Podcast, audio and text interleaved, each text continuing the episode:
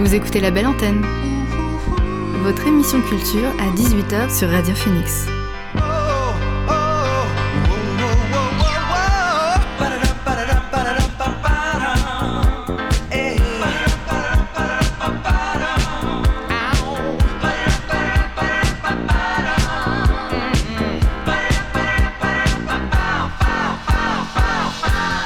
Bonjour, vous êtes sur Radio Phoenix, il est 18h, l'heure de la belle antenne, votre dose quotidienne d'actualité culturelle. Je m'appelle Elvire, je suis très heureuse d'être avec vous derrière le micro pour vous partager les nouveautés de la scène canaise, mais pas que. Au programme aujourd'hui, on revient sur le premier événement des 20 ans de Radio Phoenix qui avait lieu au Cargo samedi dernier. Nous avons eu la chance de rencontrer le groupe Michel et les garçons et l'artiste Silly Boy Blue qui ont enflammé la scène du club du Cargo. Vous entendrez nos deux interviews réalisées juste avant leur concert. Mais d'abord, voici le son du jour.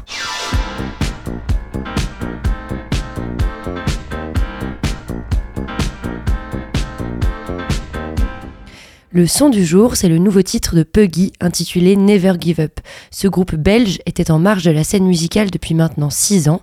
Ils ont signé leur grand retour avec le label Représente et un clip humoristique réalisé par Brice VDH et Cyprien Délire.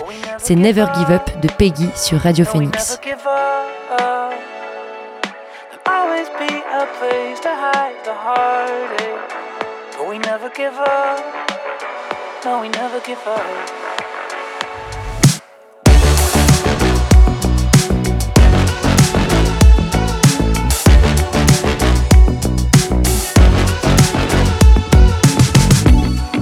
When everything is falling onto pieces, you hang around.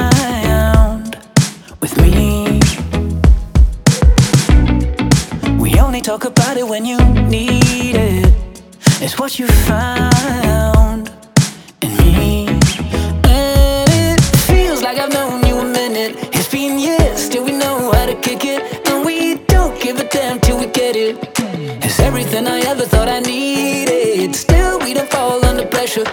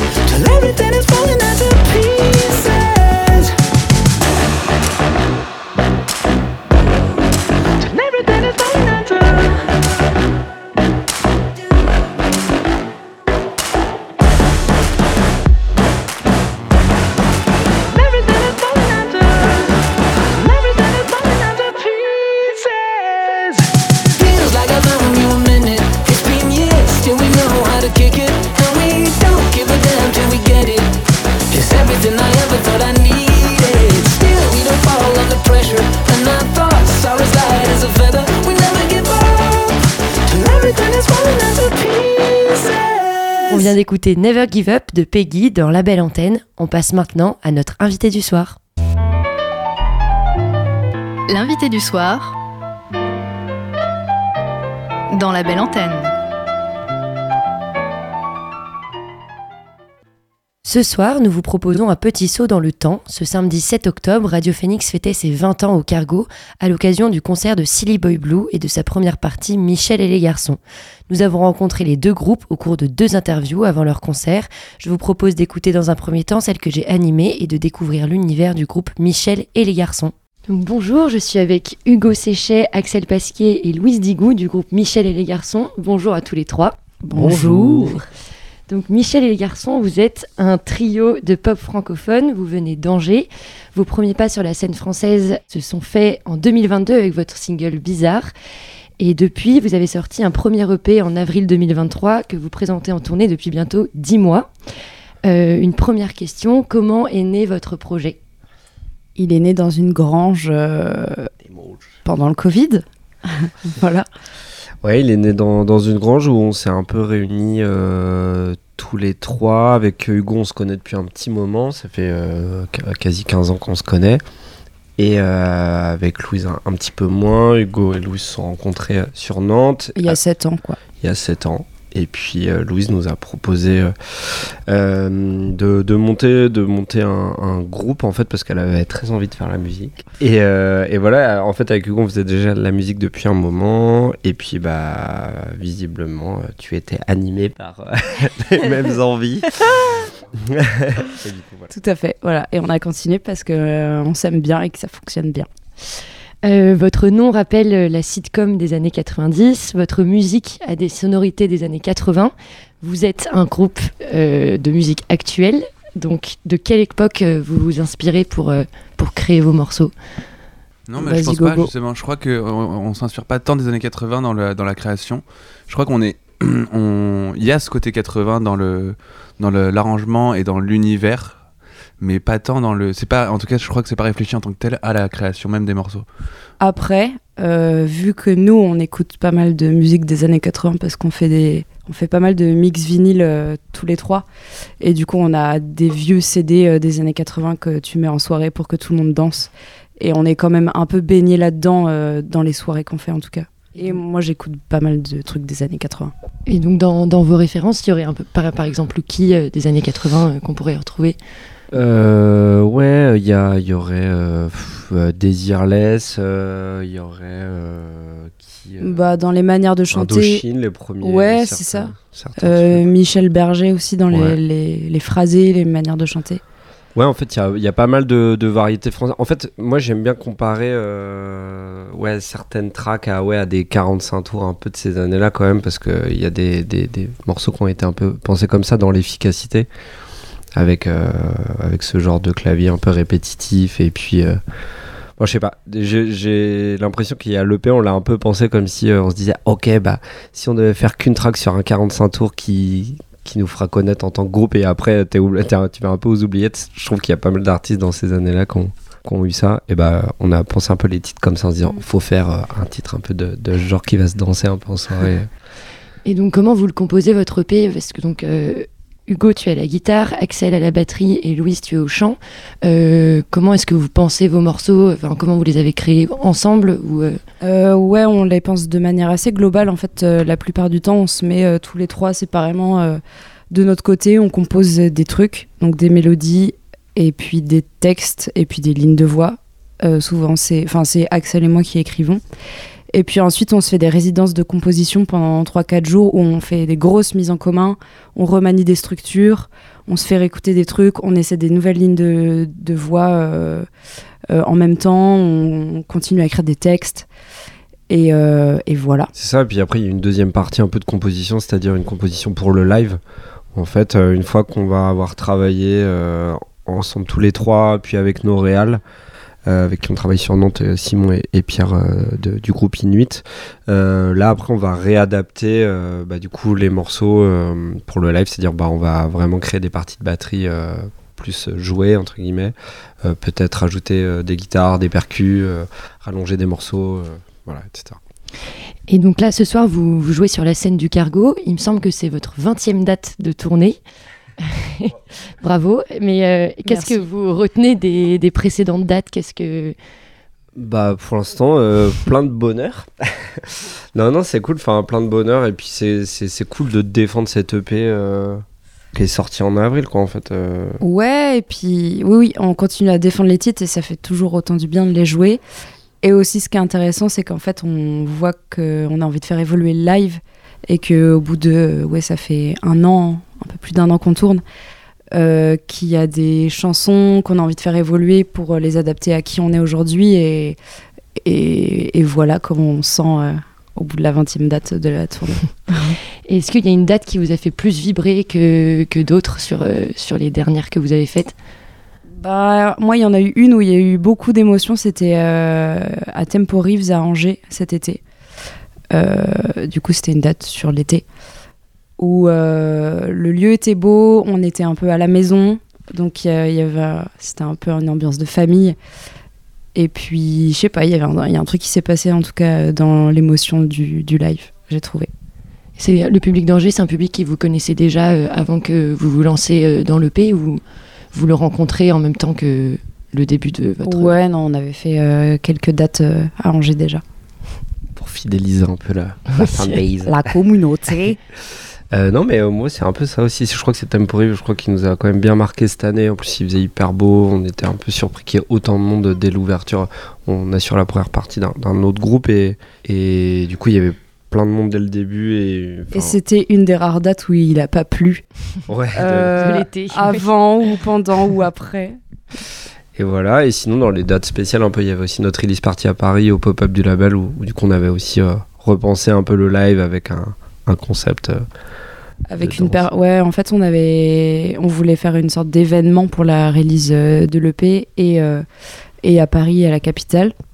Et du coup, on s'est dit, bah, la première partie, ce sera une sorte de performance avec euh, une danseuse performeuse où, euh, où on interagit tous les deux. On, on, on interagit se dit Interagit.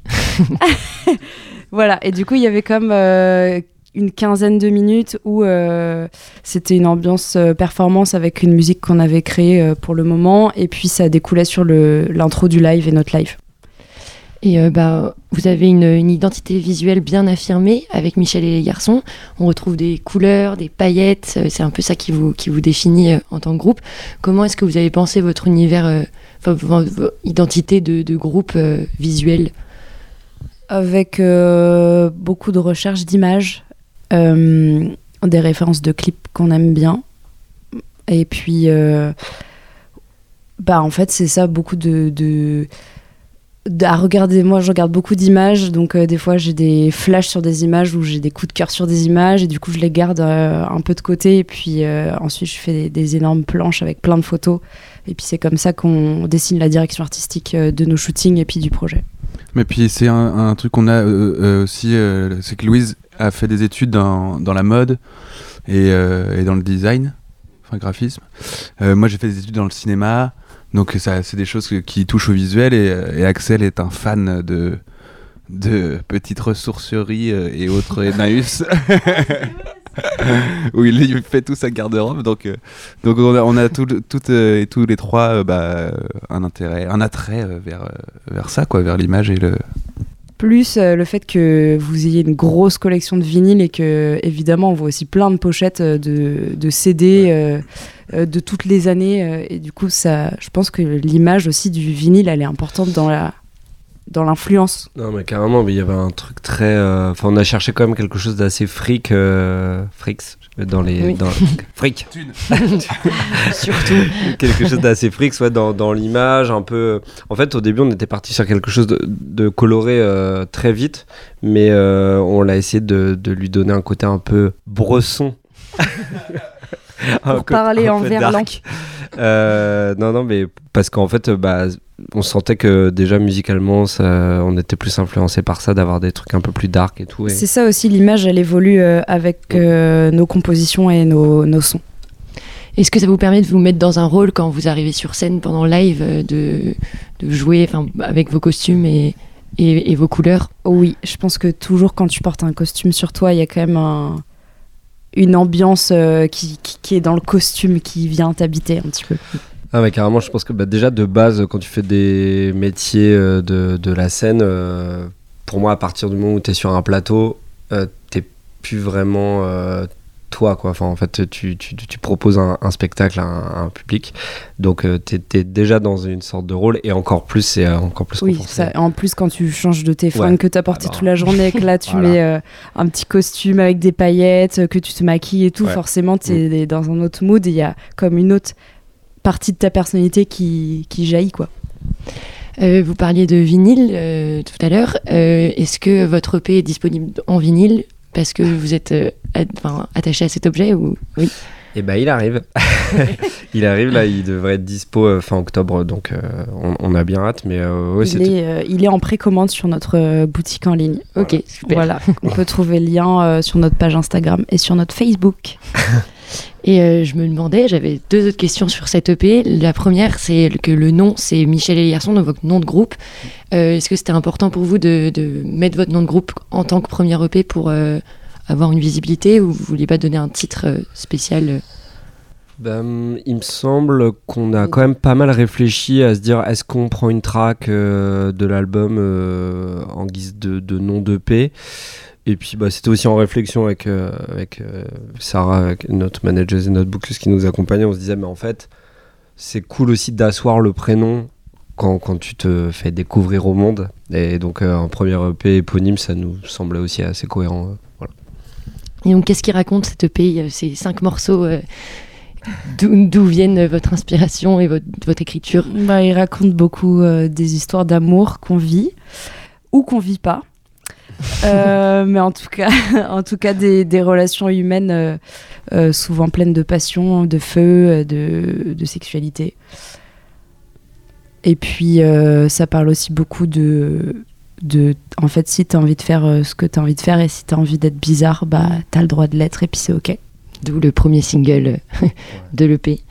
Je me demandais si c'était possible de jouer un EP sur scène et si jamais vous êtes en train de créer d'autres morceaux, de euh, défendre un EP et de penser à d'autres musiques que vous allez peut-être créer bientôt, comment ça se passe? Bah c'est exactement ce qui se passe. Euh, c'est-à-dire que bah en fait un EP tu le penses euh, enfin dans l'idéal en tout cas tu le penses souvent un an un an et demi à l'avance. Alors euh, cet EP là il a été un peu entre guillemets fait pas dans l'urgence mais en fait bah on avait très vite envie de sortir quelque chose donc on s'est dépêché de le, sortir. On est, super content mais là on essaye de encore plus anticiper bah, la, suite. Et donc ouais bah tu vois on était deux jours en studio là cette semaine pour justement créer le l'EP qui sortira dans un an. Et on a, euh, on a des singles qui devraient sortir dans l'année. Euh, Vous venez d'entendre l'interview de Michel et les garçons qui était en première partie de Silly Boy Blue samedi dernier. On écoute maintenant l'un de leurs titres, celui que j'ai choisi clôture leur EP.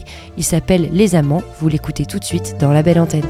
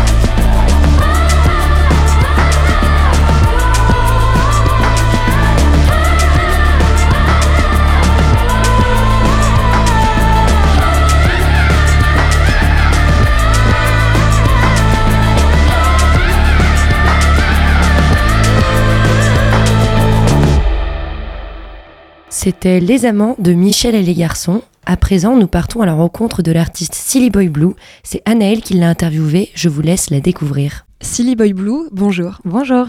Alors tu as joué euh, hier soir à la Cigale à Paris, un concert qui vraiment ponctue la tournée de 29 dates, 29 dates vraiment pour l'année 2023 parce qu'il y a déjà des dates qui sont prévues pour 2024.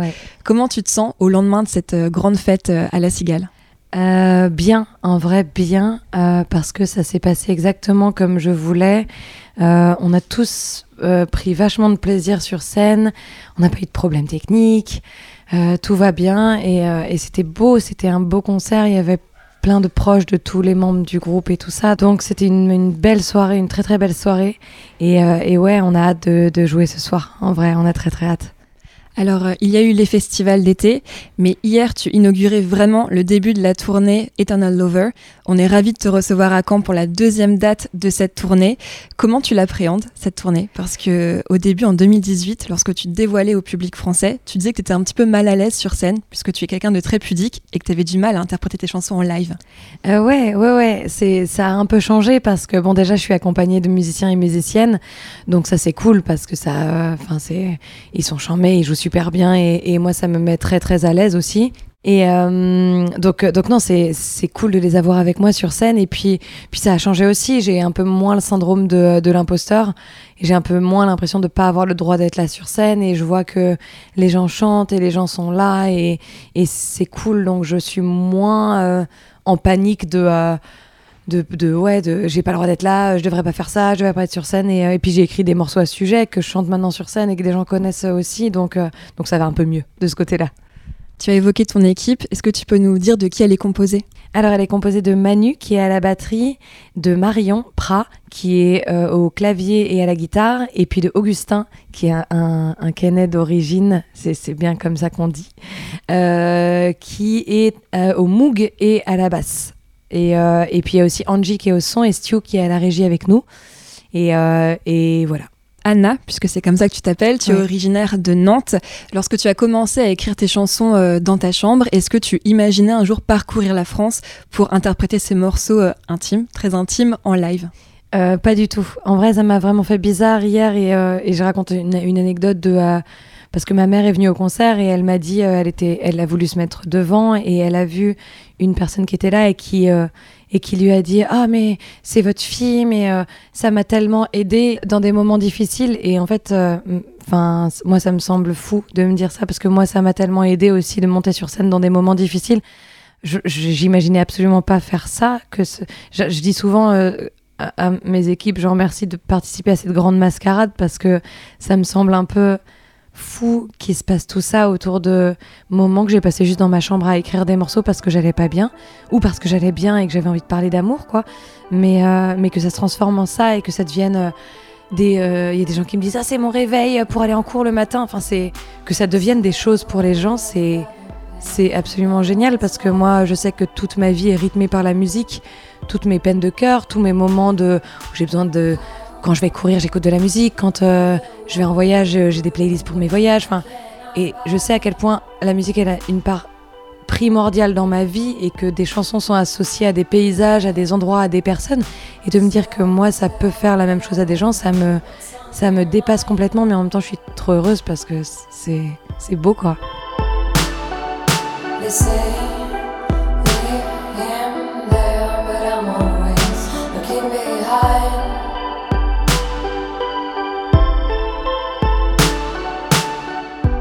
Alors ton deuxième album, Eternal Lover, est sorti en début d'année. En 2018, tu sortais ton premier EP sur lequel apparaissait un morceau que beaucoup de monde connaît à présent, The Fight, un morceau sonorité épique.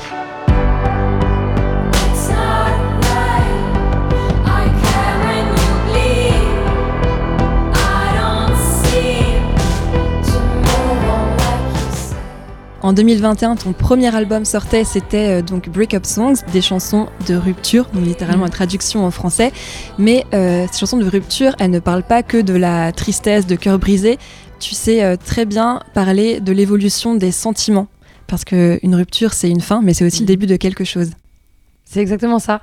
En fait, même dans la thématique est souvent euh, l'amour, mais ça peut être plein de formes d'amour aussi. Ça peut être euh, l'amour que tu partages avec quelqu'un dans une histoire d'amitié, euh, l'amour pour tes proches, un amour pas partagé, un amour très très difficile, un amour très beau aussi. Enfin, en fait, j'aime bien ce sentiment parce que ça implique plein de choses. J'ai l'impression que toutes les chansons d'amour que j'ai entendues dans ma vie, et j'en ai pas entendu un millième, je pense, toutes celles que j'ai entendues parlent de l'amour d'une manière différente et c'est ça qui me plaît, c'est que c'est un sentiment tellement vaste qu'en fait ça peut être une chanson hyper euh, hyper triste, une chanson hyper joyeuse, un moment de renouveau, un moment de, fin très difficile. Enfin, en fait, il y a, tellement de facettes euh, dans ce sentiment que euh, ouais, c'est un, une, source d'inspiration un peu inépuisable et, et, ça me parle tellement que bah, que j'aime écrire dessus quoi. Avant d'écrire des chansons, quel morceau tu écoutais lorsque tu vivais tes premières ruptures amoureuses? Ah, il y en a eu plein. Il y a eu, euh, comme ça, je dirais, genre, euh, il y a eu beaucoup de Coco Rosie. J'ai beaucoup écouté ça. Euh, il y avait How to Save a Life de, de The Fray. Il y avait, qu'est-ce que j'ai écouté? Don't Go de Ray Morris. Il y avait Cosmic Blues de Janis Joplin. Enfin, trop de chansons, plein, plein de chansons. Ça, c'était les moments où j'étais vraiment vraiment down. Et les moments où j'allais mieux, j'écoutais euh, I Will Survive, ou j'ai bah, même récemment Flowers de Miley Cyrus.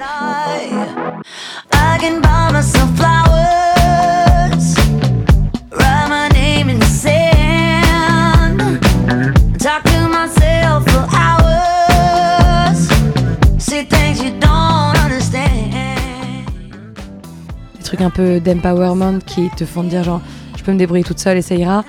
Et euh, ouais, là comme ça, c'est ça qui me vient colorblind à fond, toujours des Counting Crows que j'ai écouté à peu près 10 millions de fois. Ouais, il y en a énormément, énormément. J'avais des, des iPods euh, remplis de chansons euh, pour aller mieux dans des ruptures. Ce qui est un peu drama de ma part, mais c'était des playlists entières, voilà. Tes albums, ils sont intéressants à écouter parce qu'ils sont pas composés autour euh, d'un titre. C'est vraiment euh, une chronologie d'événements. Eternal Lover, dans quel contexte il a été euh, composé? En fait, j'ai commencé à l'écrire en février 2022, après les victoires de la musique. je suis partie en vacances au ski avec Augustin. Et puis je suis revenue et je me suis dit, oh c'est, ça me va pas du tout de ne rien faire. Genre, je pouvais pas. Enfin, j'avais envie de réécrire directement. Et euh, du coup, j'ai commencé à écrire avec. Euh, j'ai rencontré Paco, qui est mon producteur, Paco Del Rosso.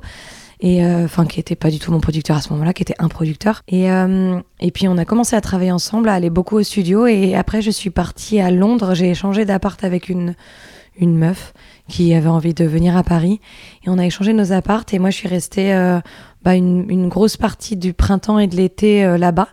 Et j'ai écrit toute seule là-bas aussi. Et ça m'a bah, ça m'a fait vachement de bien d'avoir cette euh, solitude un peu imposée qui était assez affreuse à vivre parce que c'était c'était très triste comme moment, mais en même temps c'est ça qui m'a donné euh, envie d'écrire et de euh, et de, et de faire cet album en entier. Et je suis revenue et puis avec Paco on a terminé l'album en, en août septembre et puis fin septembre c'était terminé et on a commencé à sortir les morceaux. I'll make you want me. I'll make them stare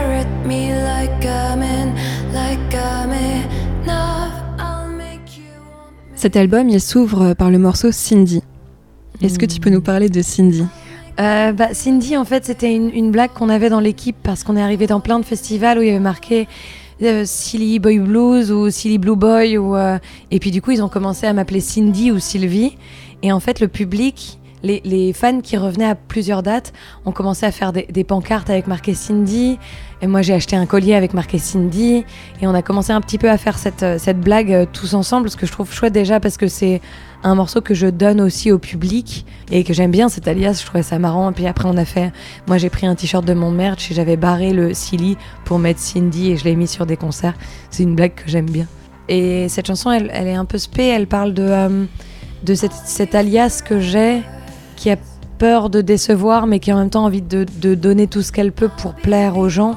Euh, et, c'est comme ça que je voulais commencer le, l'album. je l'avais écrite cette chanson et, quand je l'ai montrée à Paco, je lui ai dit ce sera l'intro de l'album, c'est sûr et certain. Et quand on a commencé à faire le live, j'ai dit ce sera le premier morceau du live, c'est certain. C'est une présentation qui est hyper importante pour moi.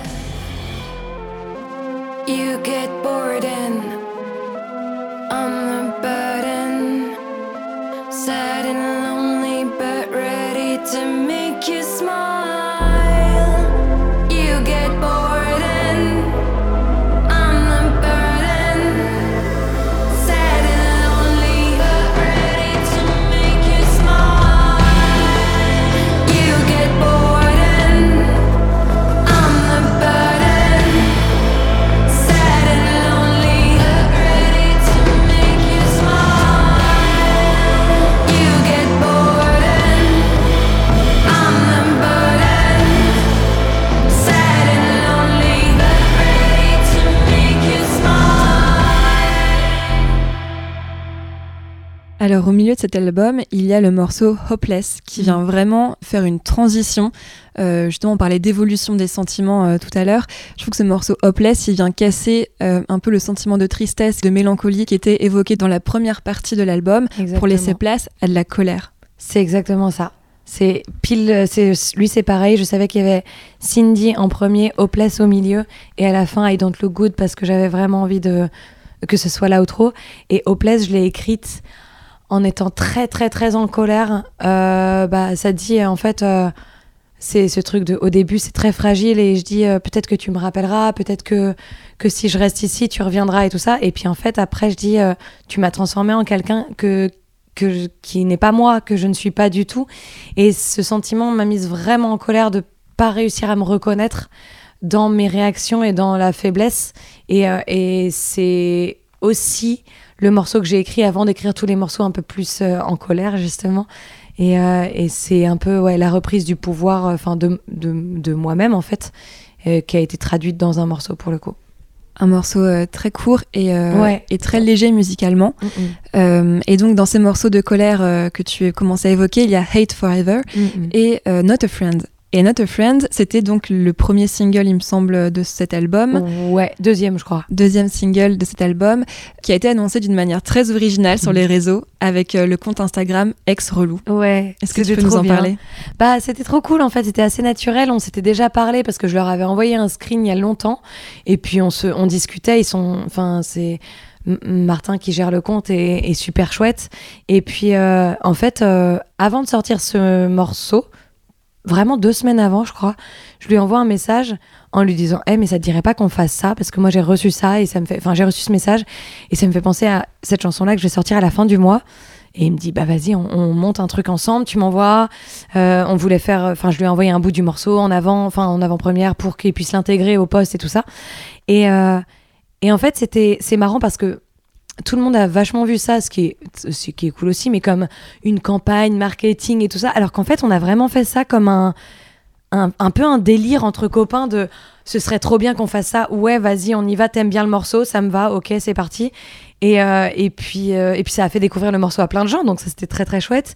Mais, euh, mais ouais, moi c'est un peu une grosse déconnade que tu fais avec un copain sur Instagram. Et en fait, c'est devenu une espèce de de lancement de single qui, qui, était trop chouette à vivre aussi. Et puis moi, ça me fait du bien parce que ce morceau-là, il est clairement. Euh, il n'est pas revanchard parce que je, m'en fous un peu de ce que la personne sur qui j'ai écrit euh, pense, mais il est. Euh, c'est un truc aussi de, de, de revanche personnelle plutôt, de genre ça y est, j'ai réécrit l'histoire à ma façon. Enfin, je me suis réapproprié l'histoire et, et d'avoir ce conte derrière moi qui est tellement symbolique et qui, enfin, ex-relou, je, je les suis depuis des années et, euh, et d'avoir ce compte derrière moi, c'était cool, quoi, comme move. Alors pour celles et ceux qui ne connaissent pas ce compte, est-ce qu'on peut dire quelques mots pour expliquer brièvement? Ouais, du coup, Ex Relou, c'est un compte Instagram qui poste des screenshots euh, anonymes, bien sûr, de conversations entre ex qui se passent généralement pas bien. C'est des, soit c'est des trucs un peu désespérés, soit c'est des mm, complètement des coups de folie de un des deux ex qui ne veut pas lâcher l'affaire. Et, euh, et, du coup, c'est avec eux qu'on a lancé Not a Friend, qui est une histoire de bah de on n'est pas amis en fait. On peut pas dire qu'on est amis quand euh, quand on passe notre temps à s'embrasser. Et du coup ça leur a plu et on a on a fait le lancement du single ensemble. Bravo en tout cas, ça a fait rire énormément de monde euh, sur les réseaux. Et puis donc après ce morceau, il y a donc Hate Forever, la colère pour toujours. Euh, en quoi la colère, ça peut être aussi moteur que la tristesse pour écrire? Parce que après ton premier album, tu disais que tu ne pouvais pas écrire sans tristesse, mm. ce qui a changé aujourd'hui, il me semble. Exactement. Euh, bah celle-là, euh, je l'ai pas mal dit, mais c'était une, euh, une chanson que j'aurais bien aimé ne pas écrire parce que c'était c'est sur une personne qui m'a fait beaucoup beaucoup de mal et en fait c'était c'était un peu comme une une lettre, la lettre que j'ai jamais écrite et, et toute la colère que j'avais pas envie de lui donner parce que j'ai pas du tout envie de donner une émotion quelle qu'elle soit à des gens qui ont été euh, euh, parce qu'il y a des gens qui ont été euh, enfin je trouve qu'il y a une différence entre les gens qui te font du mal et puis les gens qui qui vraiment vont trop loin. Mais j'avais besoin que cette colère elle soit quelque part et du coup je l'ai mise dans cette chanson. Et je me rappelle qu'on l'a faite avec Paco et il m'a dit on garde la première prise quasiment la voix c'est que de la première prise et même le, la respiration du début et tout ça, parce qu'il m'a dit il y a une intention qu'on retrouvera pas, même si on fait plein d'autres prises. Et il a senti ce moment et, euh, et ouais, j'ai mis toute la colère que j'avais contre cette personne dans ce morceau et ça m'a vachement apaisé et ça m'évite de le recontacter et de euh, et de euh, juste jamais plus avoir affaire à lui quoi. Voilà. Tu as sorti le clip la semaine dernière, un clip où on te voit enragé. Est-ce que tu as réussi à retrouver la même émotion au moment du tournage? Ouais, et puis ce clip-là, je l'ai fait avec avec euh, mes parents et avec mes proches en fait euh, il y avait ma mère qui conduisait la voiture et, euh, et on filmait derrière et et c'était en fait c'était un moment tellement cool parce que on était vraiment en famille. Il y avait mon frère qui, qui, qui vit à la Réunion qui était là qui nous a aidé à faire le faux sang et machin. Enfin après on a fait le montage avec avec mon, mon, scénographe qui était là et et c'était bien parce que ça a fait du morceau le plus dur que j'ai écrit un, moment trop beau en famille. Et, euh, et ouais, j'ai réussi à retrouver parce que bah, les paroles sont toujours les mêmes et que euh, c'était pas très dur de me remettre, de me remettre là-dedans, mais, euh, mais c'était transformé en belle chose grâce à bah, ma famille qui était avec moi. Quoi.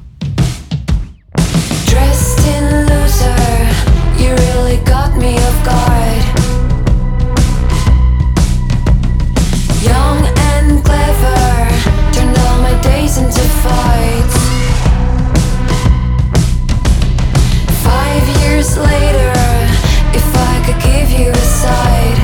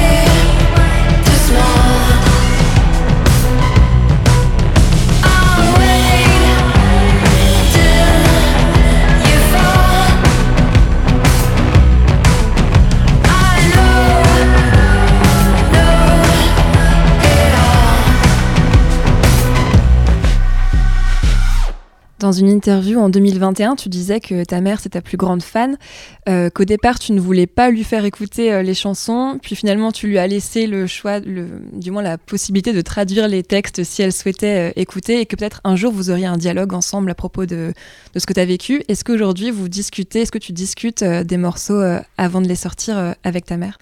Je lui fais écouter. après, je sais pas, on a une espèce de, de pudeur assez chouette je pense que, enfin, je sais qu'elle comprend des choses que je, que je dis dans les morceaux.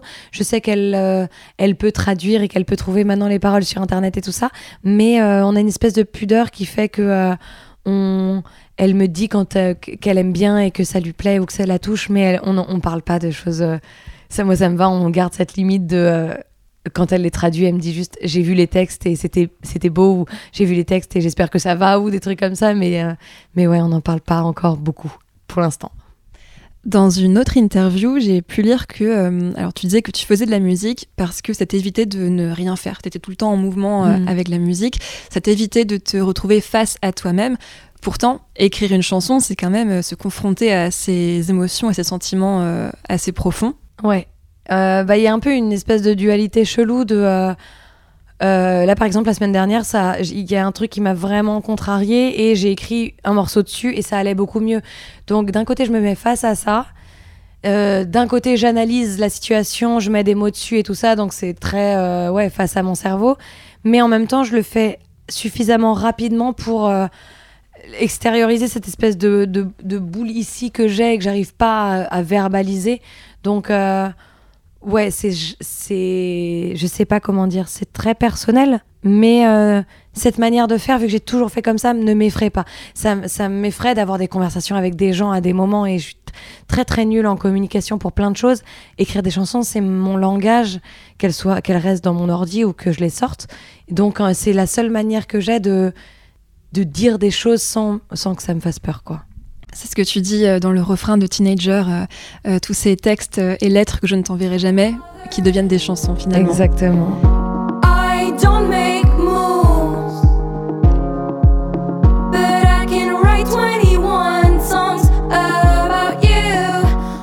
Silly Boy Blue, il y a un morceau dans ton dernier album qui s'appelle Stalker. Mmh.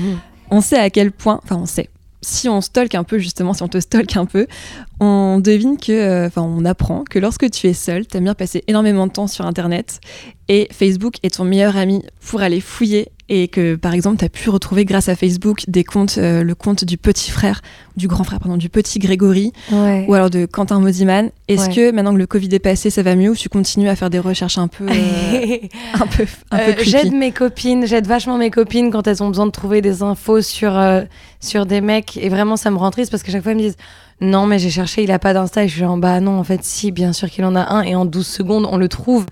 Mais euh, non, j'ai, je me suis un peu calmée face à ça. Euh, parce que euh, déjà j'ai des relations plus saines avec les gens et que je me dis que s'ils me disent pas les choses, c'est que j'ai pas besoin de les savoir ou que je peux les demander.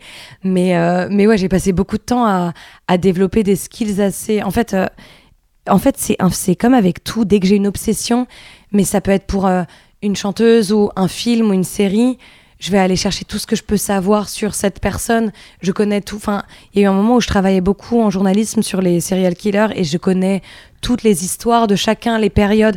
Enfin, j'ai eu des, temporalités aussi sur certaines guerres en histoire où, ben, au lieu de juste lire le bouquin d'histoire, j'allais chercher dans tout ce que je pouvais trouver à la médiathèque sur ces moments-là. Donc, en fait, ça rejoint un peu ce truc-là de euh, des obsessions très très fortes qui durent généralement très peu de temps mais euh, non, après le confinement, ça n'a pas trop arrêté. Après, je le fais moins sur des gens de mon entourage, ce qui est plutôt euh, sain.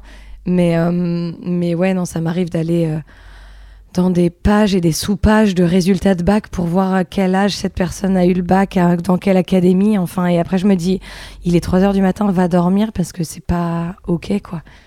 Voilà. En parlant d'enquête, hier, on t'a fait une surprise oui, à la cigale. Ah, c'est moi qui ai choisi, c'est moi qui lui ai demandé. Fait une euh, surprise à ton public. Oui, exactement. Est-ce que tu peux nous dire qui est venu euh, ouvrir ton concert En fait, euh, je suis très très fan de Affaires sensibles, qui est une émission sur France Inter présentée par Fabrice Drouel. Et j'avais déjà vu l'émission en live au studio de France Inter. Et je l'avais invité à ma cigale, mais c'était il y a six mois. Et il y a un mois, je me suis dit, ok, j'aimerais trop qu'il vienne introduire le concert. Je lui ai demandé et il m'a dit d'accord. Et puis il est venu le présenter et c'était mon rêve parce que je l'adore et que je l'écoute tous les jours et que, et que tous ces podcasts. Et en fait, c'est marrant parce qu'hier, il est arrivé dans les loges une heure avant Et j'étais, je, commençais à stresser pour le concert. Et il nous a tous parlé. On était comme ça, genre on était dans la loge, tout le monde, c'était le bordel. Et il a commencé à parler. On s'est tous mis comme ça et on l'a écouté. Et c'était trop cool. Et il est tellement gentil. Et il est venu du coup faire un petit discours d'introduction. Et c'était un, franchement, c'est un cadeau que j'ai fait au public et que je me suis fait à moi-même parce que bah, il représente trop, trop de choses pour moi, quoi. C'est, une voix que j'ai écoutée plus que celle de mes propres parents pendant, pendant des mois de tournée, quoi. Donc, euh, donc non, j'étais trop contente. Et puis en plus, c'est vraiment une gentille personne, donc c'était chouette. Silly Boy Blue, avant de te laisser, te souhaiter une magnifique tournée pour Eternal Lover, est-ce que tu pourrais nous euh, citer une information que personne n'a certainement sur le petit Jordi Tu aurais pu réaliser un podcast d'affaires sensibles autour de cette affaire. Ouais, le truc qui me choque le plus sur, euh, sur Jordi, c'est que euh, tout son argent gagné par Allison, ou Dur Dur d'être un bébé, ces deux tubes, ont été complètement dilapidés par son père, qui a fait un parc d'attractions qui s'appelait La ferme de Jordi. Et, euh, ouais, et puis du coup, et eh ben, ça a pas marché et ils ont fermé ça et il a perdu tout l'argent qu'il avait à gagner avec ça. Voilà. Merci beaucoup, Silly Boy Blue. de rien, merci à vous. Vous venez d'écouter une interview de Silly Boy Blue qui était au cargo samedi dernier. En plus de ces anecdotes, nous avons pu entendre trois de ses morceaux, dans l'ordre The Fight, Cindy et Hate Forever. On écoute maintenant le dernier titre de son album Eternal Lover, c'est I Don't Look Good When I Cry dans La Belle Antenne. I don't look good when I cry You didn't want me to.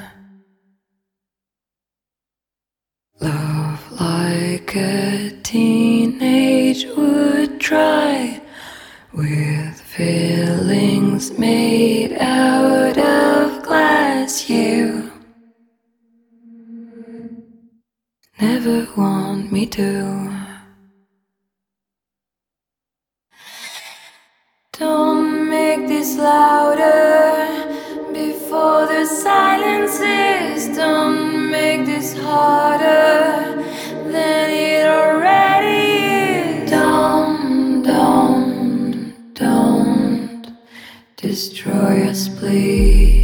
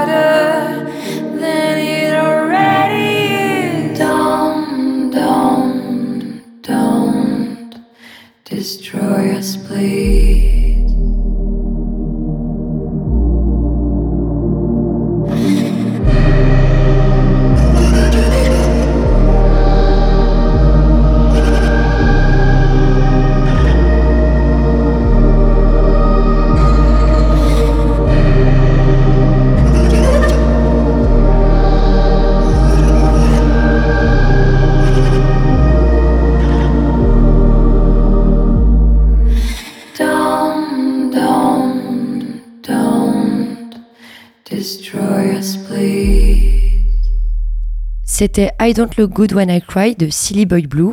Samedi dernier, Joanne en a également profité pour vous questionner, vous, auditeurs et auditrices, sur vos habitudes d'écoute de la radio. C'est peut-être le moment de vous reconnaître ou de reconnaître la voix de quelqu'un que vous connaissez. Eh bien, moi j'écoute Radio Phoenix depuis au moins 15 ans, depuis le, que j'ai apporté mes enfants à l'école primaire. Maintenant, ils sont bien grands. Euh, il, y en a un qui euh, passe en terminale en terminale. Et euh, j'adore tout ce qui est musique nouvelle. Du coup, j'ai beaucoup de morceaux de, musique nouvelle grâce à Radio Phoenix que je peux mettre sur mes playlists. Et j'aime beaucoup aussi les, les, musiques un peu euh, du, monde dans le sens où musique un peu style carabéen, style africain. Parfois il y a des consonances aussi euh, asiatiques que j'aime beaucoup.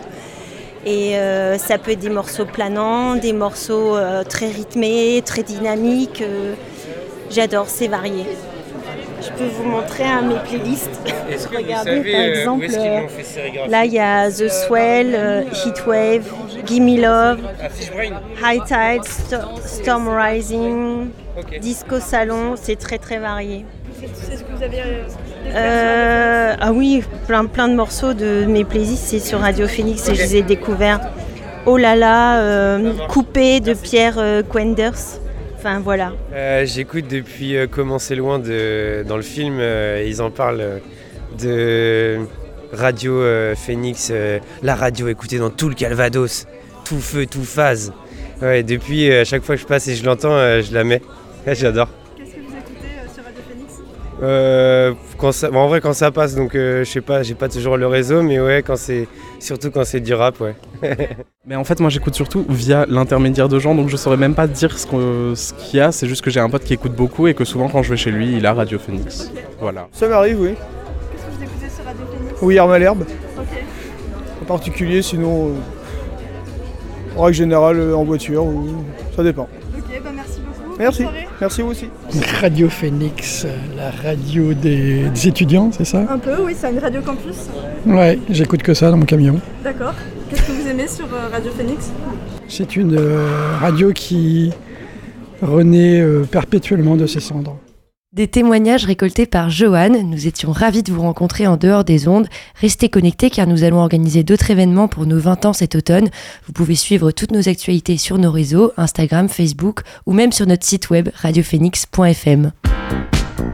Vous écoutez la belle antenne sur Radio Phoenix. Une nouveauté maintenant, c'est le dernier single de Swing intitulé Maladresse. Ce morceau est un teaser du futur projet de l'artiste belge qui va, s'appeler Au revoir Siméon.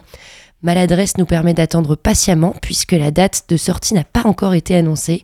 C'est Maladresse de Swing dans la belle antenne. une émotion que je paraphrase. des problèmes hauts comme des gratte-ciels. ma vie, les rues de Manhattan. Ne réponds pas si je t'appelle. Et cœur endurci par l'asphalte. Oui, j'ai fait preuve de maladresse. Et ne réponds pas si je t'appelle. Si pas tous gagner, tous permet. Ne me dis pas que c'est la vie.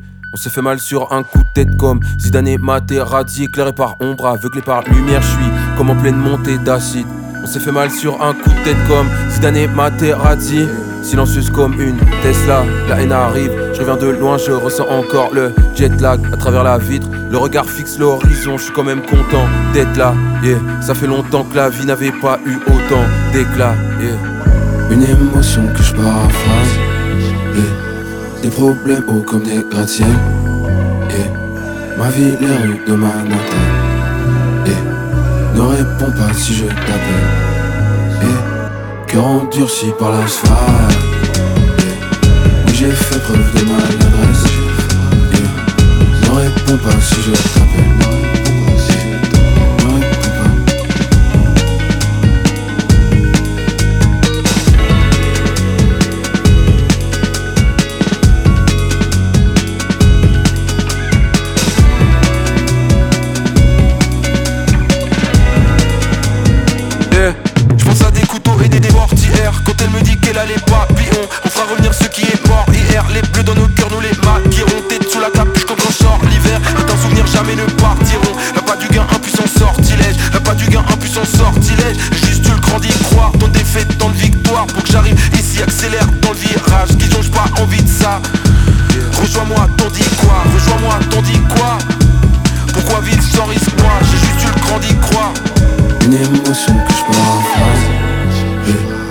problèmes hauts comme des gratte-ciel.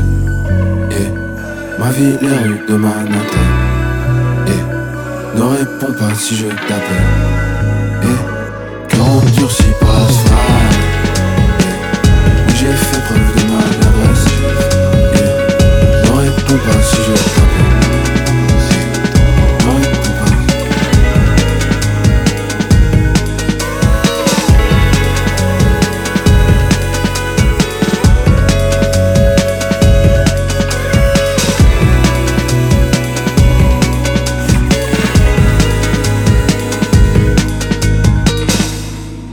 C'était le dernier titre de Swing intitulé Maladresse.